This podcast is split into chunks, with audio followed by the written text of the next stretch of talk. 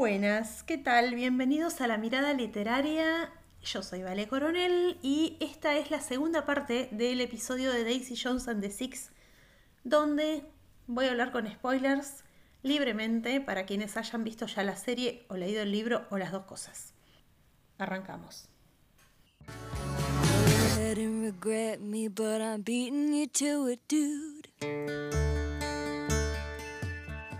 Bueno, parte con spoilers solo para las y los que ya vieron la serie o leyeron el libro, porque no explico nada acá, ¿eh? me pongo a hablar de Billy, de Daisy, de Camila como si todos los conociéramos y fuéramos amigos del barrio de toda la vida, así que más allá de que se enteren o no cosas de la trama, no van a entender nada de lo que diga los que no estén en tema. Primero y principal quiero hablar del tema de la falta de sexo, droga y rock and roll en la serie, porque más allá de que los dos últimos episodios cambiaron radicalmente mi opinión y la serie que yo venía puntuando con un 6 o un 7 me quedó en un 9 o un 10, sigo considerando que era importante profundizar un poquito en este tema de las drogas en el personaje de Billy. Y empiezo eh, por acá porque esto está justamente al comienzo del libro y de la historia. La historia de Billy arranca con el armado de la banda en todo momento se dice que era un Golden Boy, un flaco que era tremendamente fachero, que todas las chicas se volvían locas por él y con muchísimo carisma, el ídolo del barrio, ¿no? Esto en particular, el tema de las chicas, no se ve mucho en la serie. Es como que la primera mina que conoció es Camila, pero bueno. La cuestión es que tanto en el libro como en la serie él conoce a Camila, lo impacta mucho, se recontra enamora, le, le, re gusta. Em, otro tema súper importante para Billy es cómo vive el abandono, el tema del abandono de su padre y cómo eso juega en la psicología del personaje. Esto está, está, e, e, está todo, en la serie está todo, pero está como bajado un poco de mm, los decibeles, ¿no? En ese comienzo de la trama, los Six pegan una fama relativa, les va, les va bien con la banda y ya arranca con el tema del alcohol, la droga, pero más o menos lo mantiene porque Camila viaja con él en, la gira, es su cable a tierra. Eh, el tema es cuando se entera de que va a ser papá y eso lo desestabiliza, en particular por la historia que tiene él con su propio padre, y ahí se va todo al carajo y toca fondo mal. Pero mal, mal, mal. No un poquito como se ve en la serie. El tipo llega a consumir heroína. Esto es como demasiado grave, una droga tremenda, que ya sabemos que no, no salís más de ahí. Esto es muy importante, no lo podés desconocer. Es un descontrol absoluto en la gira y ese descontrol se da con las drogas, alcohol y con las mujeres, está fuera de quicio el chabón y es claro que este desenfreno está originado en el terror que tiene de ser padre. A ver, ¿esto se ve en la serie? Sí, pero no se ve lo de la heroína y no se ve que sea un, despelote tan grande eh, lo de Billy. Y bueno, ahí aparece este person el personaje de Camila, que es fabuloso siempre y en cada momento, lo descubre en el tráiler teniendo sexo con dos personas, un desastre. Pero bueno, en lugar de dejarlo, le hace un ultimátum y pese a lo cual el tipo sigue siendo un desastre y recién cuando nace su hija él no puede conocerla, siente que no puede presentarse de esa manera y se va a rehabilitación ayudado un montón por Teddy Price, que es un personaje hermoso del productor. La verdad que está hermoso, hermoso en la serie también, eh, eh, un personaje re lindo, que hace de mentor tanto para Daisy como para Billy y tiene una relación con ellos casi paternal, cosa que en la serie siento que se plasma de una manera muy hermosa. Bueno, ahí Billy se va por unos meses a rehabilitación y recién después puede conocer a su hija. Si bien todo esto está en la serie, para mí no sé si está lo suficientemente bien mostrado el descontrol. Porque toca fondo tan mal, tan mal, o sea, lo de la heroína ya es como se fue al carajo, que cuando logra salir, lo que más le importa en la vida es no caer más en eso. Y es tan fuerte su voluntad de no recaer y la lucha que tiene contra la adicción y contra la tentación eh, es, durísima. En el libro está absolutamente presente todo el tiempo. Cada minuto está eso en su mente. Cada vez que ve a otros drogarse o tomar, es terrible la tentación, el miedo que tiene a recaer. Le cuesta mucho, mucho, mucho. Y claramente eh, esto va a ser en un primer momento una de las cosas que lo va a distanciar mucho de Daisy. Lo que le va a resultar chocante de ella, E, esta es una enorme barrera entre ellos, en un primer momento y en el último también.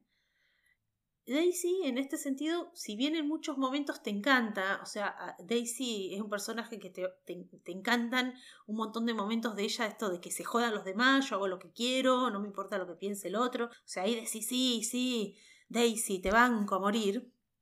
Por ejemplo, con el tema de la ropa, cuando dice, yo tengo calor, me visto así, o sea, medio en bola, y no tengo por qué hacerme cargo de la calentura de los demás. O sea, me encanta, o sea, Daisy presidente, pero también tiene otras cosas re nefastas, como por ejemplo que también digamos que se caga en esta lucha de Billy por mantenerse sobrio y que no es discreta en absoluto con su consumo de drogas y alcohol delante de Billy. Entonces, ¿viste? Ponele un poco de solidaridad, chabona. Daisy es un personaje que también, si bien está, está rota, lo dicen al comienzo del libro, básicamente por la falta de cariño, atención de sus padres, y después justamente por esta suerte de abandono, se hace grupi y está siempre como tratando de gustar, de complacer a los músicos, que son por supuesto una porquería. Tiene momentos duros también, o sea, en la vida y creo que más allá de estas necesidades afectivas, también lo que sí tiene es que estas experiencias vividas le sirven para saber lo que quiere, a dónde quiere llegar, como que se equivocó muchas veces dejando que los hombres la, la ninguneen, le roben ideas y sabe que quiere ser alguien, que quiere tener éxito, que quiere ser valorada por su talento y está esta frase súper icónica de ella que creo que todos los que leímos el libro la subrayamos, que está en la serie también, que es cuando dice yo no tengo interés en ser la musa de nadie, eh, yo quiero ser el somebody, algo así. Es un personaje, la verdad, complejo. Hay momentos en los que no la soportás, que es como una nena caprichosa, que como que se enoja si no tiene lo que quiere, y además tiene esa cosa autodestructiva que te pone muy mal, que querés abrazarla y cagarla pedo al mismo tiempo. Pero bueno, es la magia del personaje, ¿no? También porque logra que sea muy tridimensional y muy humano y muy creíble. Pero bueno, la cosa que ahí eh, justamente el encontronazo se da porque ella es, es una mujer que no va a ceder su protagonismo, que no lo va a dejar a, Billy ser el jefe. Eh, ella además viene de afuera, ella no participa de esta especie de devoción, en especial de los otros hombres que conforman la banda que no pueden dejar de ver a Billy como ese hermano mayor de Graham, el ídolo del barrio, el pibe de oro, etc. Ella como que no, no lo juna de ningún lado. Y además también Billy deja de ser el único tocado por el talento. Era como él era el talentoso de la banda el, compositor, digamos, y bueno, la verdad que me pareció impagable. La historia en el momento, desde que ellos empiezan a trabajar juntos, cómo ella le hace frente, la verdad que es impagable. O sea, yo me reía, me reía. Cómo todos los otros están re contentos de que aparezca este personaje, este antagonista de Billy, ¿no? Como que lo están disfrutando en silencio un poco. Es genial. Y ver las reacciones después en la entrevista, nada, impagable, impagable. Pero bueno, igual que en la novela, después los momentos de creación conjunta, cuando ya se ponen a componer juntos, son espectaculares, la verdad. No solo porque ahí se empieza a generar esa, esa inevitable atracción entre ellos dos, sino porque esto de sentir que está siendo testigo de algo muy íntimo, que es el proceso creativo que nunca vamos a poder acceder a ver como, como fanáticos, ¿no? Y, y además esto de que como la música es arte, y cada uno de ellos deja cosas intimísimas en estas canciones. Esto va generando un vínculo muy profundo, muy único, muy, muy irreemplazable. O sea, Billy comparte con Daisy algo que jamás podría compartir con su mujer, con Camila, por más que la adore, que la ame. Son dos conexiones totalmente diferentes. Y bueno, hablando del proceso creativo, tenemos el resto de la banda que tienen sus propias historias, Tal vez la menos interesante pueda parecer la de Eddie, ¿no? Es un personaje muy one note, muy de una sola nota. Él todo el tiempo resentido de no ser él el Golden Boy, de tener que vivir a la sombra de Billy.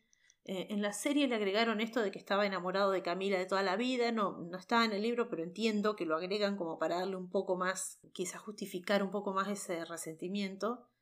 Pero mm, la realidad es que, más allá de que sea el personaje menos explotado de la historia, yo mientras leía el libro y leía a este personaje en particular, y también algunas otras partes donde tenían conflictos creativos, no podía dejar de pensar en los paralelismos con la oficina de abogados donde yo trabajo. Yo trabajo en una oficina donde somos como ocho o nueve abogados. Este, y como ninguno de esos escucha este podcast porque son todos muggles culturales, yo puedo hablar con libertad, nunca se van a enterar. Pero me pareció muy genial lograr plasmar ese ambiente de trabajo y que uno pueda reflexionar que el laburo, sea cual fuera y donde fuera y en la época que te encuentres, siempre más o menos pasan las mismas cosas, ¿no? Esos conflictos por recibir o no el reconocimiento, siempre van a estar los dos que son más estrellitas, que se destacan más, y gente que por ahí no, no se va a destacar tanto, a veces porque los otros son muy egoístas para dejarlos lucirse y a veces simplemente porque You don't have it, no lo tenés, porque la realidad es que no todos tienen esta cualidad de estrellas, ¿no? O sea, Eddie no tenía el mismo talento que tenían Billy y Daisy, y bueno, deal with it. Pero nada, yo realmente mientras leía el libro pensaba eso, como que en todas partes más o menos pasan las mismas cosas. Y bueno, este personaje de Eddie resentido, ¿por qué no soy yo el más protagonista? ¿Por qué me opacás? Y bla, bla, bla, bla. Y tenés la contracara que es Warren. ¿Qué personaje del bien Warren? Yo creo que es unánimemente nuestro personaje favorito. Se te dibuja una sonrisa automáticamente en la cara cada vez que está en pantalla. Porque este personaje, la verdad, está enaltecido por el actor que lo compone. Es el mejor, es lejos mejor que el, Warren de la serie que el del libro. Eh, un tipo siempre buena onda, que se siente bendecido de estar donde está, agradecido de lo que tiene, ni le calienta no ser Billy Dan, o que el otro tenga más protagonismo, al contrario, lo disfruta, sabe que ese lugar de protagonismo eh, protagónico, digamos, viene con muchos demonios. Digamos que, a ver, mientras Eddie es escorpiano, Warren es un sagitariano total. Y después tenemos a Graham, ay, que es un tiernis. Graham es un tiernis, o sea, si seguimos en la línea zodiacal, Graham es un canceriano, mi vida. Él hizo una banda y pone en la banda a quien pone el hermano. Más cáncer no puede ser. Y es una persona tan sensible, vulnerable. Bueno, buenísimo, ¿no ves? Una fibra de maldad en esa mirada tan transparente. Me encanta el Graham joven y el joven y el Graham viejo, digamos, como que está recambiado, pero hay algo, ese alma pura es la misma, no sé, está re logrado. Además es tremendamente bello. Y bueno, tenemos a Karen, que es la tecladista bella y talentosa, que se suma a la banda y que es el amor imposible de Graham hasta que deja de serlo. Este personaje tiene una fortaleza enorme. Es una persona muy seria, muy enfocada en lo que quiere y no tan dañada ni tan tampoco estrellita como Daisy, ¿no? Tanto eh, Karen como Camila, la esposa de Billy, son dos personajes como muy lúcidos, muy sabios, em, que la tienen clara. Algo que me gustó muchísimo de estos dos personajes en particular es que son dos feministas innatas, pero yo no sé si ellas saben que son feministas, ¿no? Es algo que no pasa por algo discursivo en ellas, sino que es quien ellas son. Ya vinieron al mundo con este chip. Karen tal vez no sea tan frontal y no vaya tanto al choque como Daisy, pero tiene su manera aplomada de hacerse respetar, de decir lo que piensa, como por ejemplo cuando están discutiendo el nombre de la banda que se llama los Doom Brothers y ella les dice que ella no es un Doom y que ciertamente jamás era un brother en cuanto y bueno y Camila si bien ella es la novia de, la novia de Billy y después la esposa de Billy, también encuentra su manera de estar en la banda, de dar su palabra, de tener su, su lugar. En la serie le inventan lo de la fotografía que sinceramente no me acuerdo si en el libro está, pero siento que más allá de darle un laburo, o sea, no hay necesidad de que una mujer se valide solo por un trabajo que le dé independencia económica. Para los yankees tal vez sí, porque tienen esa, esa boludez, ¿no? Pero con el tema del trabajo y no sé qué. Pero para el resto del mundo por ahí no. Yo siento que Camila es una mujer que se hace respetar, que no cree en el amor romántico, que no cree en un amor que la haga sufrir, sino que cree en un amor que se construye con laburo de, de, de los dos. Y ella le exige a Billy que esté a la altura, que esté sobrio. Ella es una mina que sabe lo que vale, que en ningún momento se deja faltar el respeto. Bueno, después está Simón, que es el personaje que personalmente a mí menos me interesó. En el libro eh, incluso está muchísimo menos desarrollado que en la serie. En la serie le dan su propia historia, lo cual es fundamental está, está muy lindo. Además también me encantaron los looks y el vestuario de Simón me parece muy importante que le den su propia historia en la serie porque como es uno de los poquísimos personajes racializados, entonces sí o sí tenía que tener su propia trama, porque si no era solamente la amiga negra y eso está mal. Creo que en el libro la idea eh, del personaje de Simón es, además de la mirada de alguien que quiere mucho a Daisy, que, que le tiene mucho afecto, eh, yo siento que Simón completa lo que sería la escena musical de los 70, ¿no? Porque Claramente tenemos por un lado la escena musical del rock y el pop, encarnado en Daisy Jones and the Six, y por otro el rhythm, el and blues, que era la otra movida. Así que el libro me parece que apunta un poco ahí, y la serie también muestra como otros ambientes, ¿no? De la misma época. Bueno, pero antes de hablar de las mujeres en la historia, que quiero hablar de eso, quiero decir que siento que es hermosa la dinámica de toda la banda junta, es algo hermoso de ver en pantalla y que en el libro por ahí no lo tenemos tanto, porque al ser justamente tipo entrevista está todo como más cortado. Justamente eh, el, relato y las dinámicas de grupo por ahí no surgen tan tangibles como en la serie. La verdad que yo los amo a ellos como grupo, son lo más, es muy disfrutable. Y, pienso por ahí que por ahí se pensó un poco en eso cuando no se profundizó tanto el tema de las drogas, ¿no? Porque hay algo muy luminoso, de mucha juventud, de mucha alegría, sueño de futuro, ilusión. Y si metes en el medio de eso, metes gente haciendo rayas de cocaína, como que se enturbia, ¿no?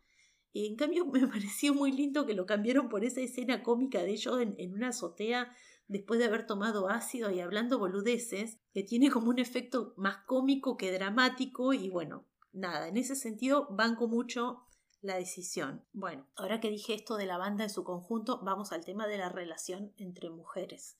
Ah, ah, hermosa.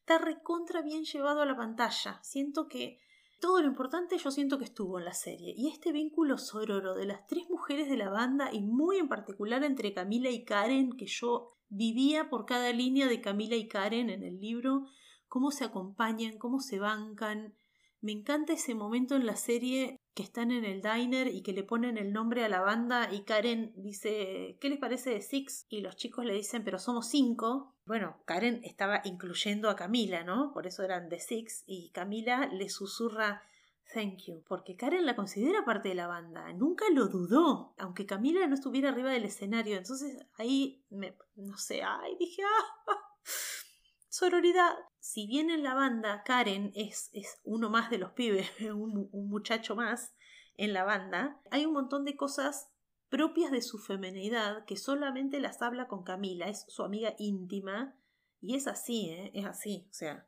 vos podés tener compañeros de trabajo, hombres y todo, pero hay cosas que solamente las podés compartir con una mujer y qué maravilla, qué maravilla el momento ese en que Camila, que tiene dos hijas en el libro, que es la madre, y que ama esa vida, que elige esa vida de ser mamá a tiempo completo, que es algo que la hace re feliz, qué hermoso cuando la banca en un 100% cuando decide Karen interrumpir su embarazo y la acompaña a la clínica y le da la mano, o sea, cada cual elige la vida que quiere y si sos mi amiga, obvio que jamás te voy a cuestionar tu decisión, aunque sea la contraria a la mía y te voy a bancar con todo mi ser. Ay, Camila, te amo. Camila también apoya mucho a Daisy, y lo hace donde Daisy más lo valora, que es en lo profesional, la reconoce como exitosa, reconoce que el grupo es mejor con ella que sin ella y hasta se arriesga a perder su matrimonio, ella pone todo en juego. Creo que lo único por ahí que no me cerró 100% de la serie, no por purismo, ¿eh? Porque la realidad es que es una de las mejores y más fieles adaptaciones que he visto, pero por ahí no se termina de entender si había tanta química entre Billy y Daisy, ¿por qué no terminan juntos? ¿Por qué él elige a su mujer? No es solo porque era lo que correspondía hacer, sino que tenía que ver con qué es elegir a una persona que te hace bien versus una persona que te va a hacer mal. Y esta forma de ser de Camila, esta fortaleza y esta especie de rigurosidad de Camila, de eso, de no dejarse faltar el respeto, era algo bueno para Daisy, para Billy. Y otra cosa que no puedo dejar de mencionar, que siento que no queda tan claro en la serie, es que Billy en su entrevista constantemente hace referencia a que a él le gustaba mucho Camila como mujer, que le parecía una mina hermosa, atractiva, que se sentía atraída hacia ella. Él todo el tiempo habla de su pelo, de sus dientes, de su rostro, de su cuerpo, de todo. O sea, lo digo porque por ahí no sé si en la serie esto eh, se transmite, aunque no sé si hace falta, porque la verdad que Camila Morrón es bellísima, no hace falta aclarar mucho, cualquier hombre estaría atraído, pero me parece interesante decirlo o aclararlo porque es como que en ese final donde elige entre las dos es como que bueno, se quedó con la madre de su hija, con la novia de toda la vida y no es tan así, se quedó con una señora que era una bomba y que a él le gustaba mucho como mujer. Ojo, Valerita reivindicando a las esposas y madres como esposa y madre que es y bomba por supuesto. O sea, en el libro no cabe duda alguna de que Billy nunca va a estar con Daisy, más allá de que él mismo reconoce que sí, se había enamorado de ella, que era imposible no enamorarse de Daisy. Pero él quiere una vida con su familia. En el libro, en ese último recital, él las ve a Camila y a sus hijas mirando desde el costado del escenario, es diferente el final, ¿no? Y a Camila se la ve él la ve hermosa. Y además se da cuenta de lo mucho que las ama a las tres y que lo que más desea es estar con ellas, una vida con ellas y que dejaría todo por una vida con ellas tranquilo, porque además, insisto, su lucha con las drogas es muy desgastante. Él quiere una vida que no sea una batalla constante consigo mismo. Bueno, y nada, qué decir, Camila termina como siendo como el eje de todo lo bueno. En la serie la verdad es que, ay, no me destruyó esto de que Camila termina eso, siendo como todo lo bueno que recibieron los demás personajes en su vida, eh, viene por el lado de Camila y cuando llega al final y te enteras que ella se murió joven, bueno, ahí también por ahí un poco entendés esa imagen, esa imagen cubierta como de una pátina de idealización, ¿no? De que tienen, todos nuestros muertos amados la tienen, creo, uno santifica mucho a sus muertos amados, entonces hay mucho de eso en el recuerdo de todos los entrevistados respecto de Camila, yo no sé ustedes, pero yo lloré desde la mitad del último capítulo hasta el final sin parar. El libro también lo terminé llorando, pero porque el libro termina con esta reivindicación, yo sentí que terminaba con una reivindicación del amor del matrimonio, de cómo se mantiene una pareja, del laburo que lleva, las cosas que tenés que atravesar y superar y cómo siempre el amor de un matrimonio que funciona, ¿no? de un matrimonio con amor es una elección una elección diaria y constante, eso me conmovió, porque no hay muchas historias de amor de matrimonio. Pero la serie fue mucho más lo que me conmovió, porque primero volví a llorar por el amor matrimonio, después seguía llorando por el amor entre Billy y Daisy, y por último lloraba más fuerte todavía porque sentía que había que el final era una historia de amor entre Camila y Daisy. O sea, terminé destruida, destruida pero feliz. Yo sé que ustedes me comprenden. Eh, el final de la serie lo cambiaron, lo hicieron más optimista, quizá dándole esta segunda chance a la historia de Billy y de Daisy, cosa que me encantó. En el libro la entrevista se hace 40 años después, mientras que en la serie, como dije, solo 20 años después, con lo cual les queda un poco más de cuerda a los protas como para darse una segunda chance. Y, a ver, en la adaptación cambiaron algunas cositas más de las que mencioné, sí, claro que sí, pero no, las, no, no digo nada porque la verdad además de que sería de 5 horas el episodio, no son cosas que modifiquen o alteren demasiado nada. Son potatoes, potatos. Solo las dos o tres cositas que marqué sí me parecieron relevantes, pues es una adaptación excelentísima. Siento que cuando llegas al final, tanto del libro como de la serie, te das cuenta hasta qué punto, con todas las cosas malas que atraviesan estos personajes, los celos, los corazones rotos, los desacuerdos, hasta qué punto es una historia del bien, de muchísimos vínculos y sentimientos hermosos, de gente que se quiere o que se quiso un montón. Cuántos vínculos bellísimos fuimos atestiguando a lo largo del recorrido de la historia. De amor, de sororidad, de compañerismo, el vínculo ese casi paterno entre Teddy y Billy, el amor familiar de familia elegida, el amor de pareja o de atracción sexual en ese amor que tiene mucho de platónico, de alma gemela que se da entre Billy y Daisy, el amor que no pudo ser de Karen y Graham, el amor de matrimonio de compañero de vida de Billy y Camila. A mí me rompió el corazón eso, tanto amor, tanto, tanto amor en diferentes formas que está presente en la historia.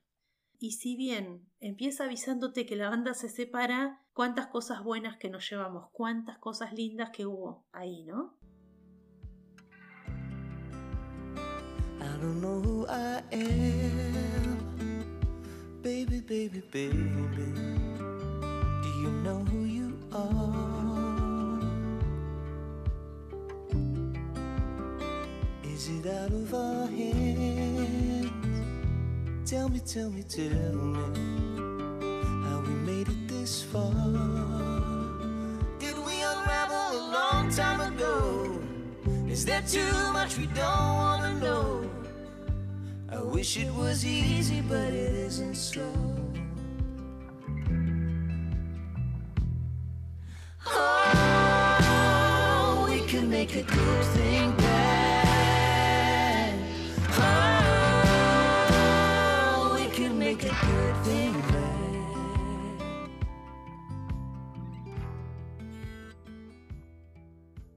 Bueno, esto ha sido todo por el episodio. Espero que les haya gustado. Y bueno, si quieren seguir charlando de Daisy Jones and the Six, me pueden escribir acá en este episodio o pueden ir a mi Instagram, Mirada Literaria. Allí los espero. Porque bueno, nada, la verdad que es una serie que tiene un montón de cosas, ¿no? Para seguir manejando, no solo sobre los chips, la época, eh, la adaptación, la música, que es re linda, el vestuario, la verdad que tiene un montón, un montón de cositas y una historia bastante disfrutable. Y bueno, espero que les haya gustado el episodio y nos vemos en el próximo. Chao.